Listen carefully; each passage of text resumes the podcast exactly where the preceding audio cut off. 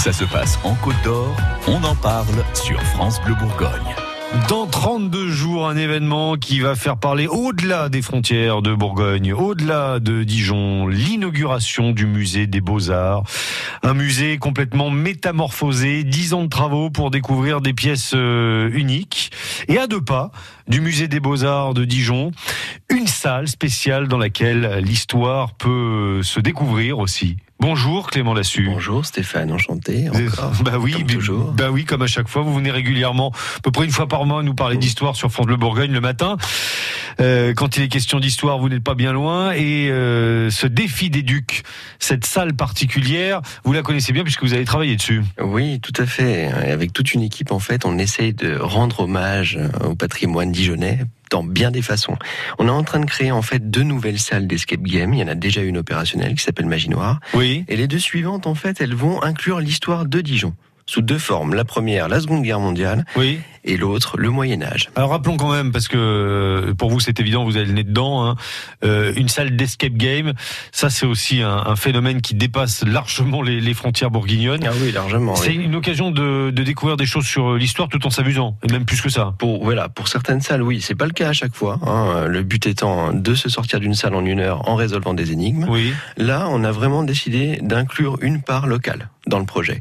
Donc, par exemple, notre seconde salle qu'on ouvre dans les prochaines semaines Oui. va s'intituler Monuments Men, en rapport avec ces équipes qui sauvaient les œuvres d'art pendant la Seconde Guerre mondiale.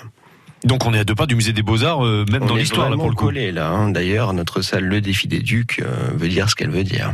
Le défi des ducs parce que vous êtes aussi à deux pas euh, Du Palais Ducal. Du, Palais Ducal, à- juste juste à côté la, la rue adjacente au. Alors nous, on se localise vraiment dans la rue Lamonnois, on Oui. la rue Longe-Pierre, mais la place du théâtre est à deux pas aussi. Je parlais du théâtre, voilà. Vous, vous avez travaillé combien de temps sur sur ces salles là, pour pour leur- Alors, les, les, les créer de toutes pièces? Notre, ce qu'on appelle un game designer, travaille dessus depuis le mois de novembre. Pour Oui. la première salle, il a mis un peu plus d'un mois pour la réaliser.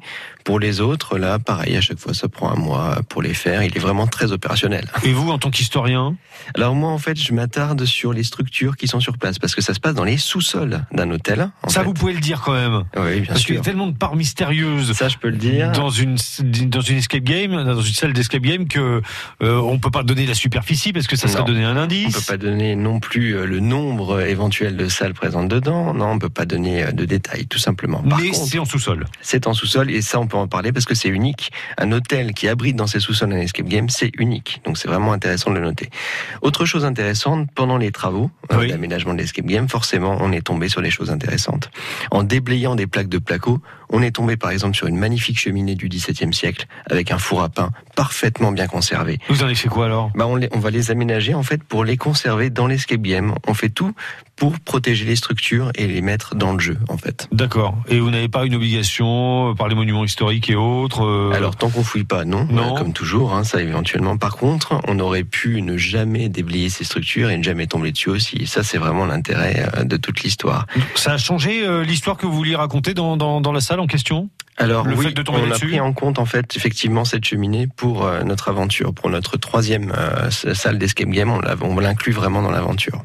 Alors on prend rendez-vous aujourd'hui hein, parce que ce sont les vacances scolaires qui démarrent, Mhm. que les escape games, on peut les faire entre amis et en famille. Bien sûr. Avec des enfants, c'est à partir de quel âge? Chez nous, c'est à partir de 10 ans, accompagné de parents jusqu'à 15 ans.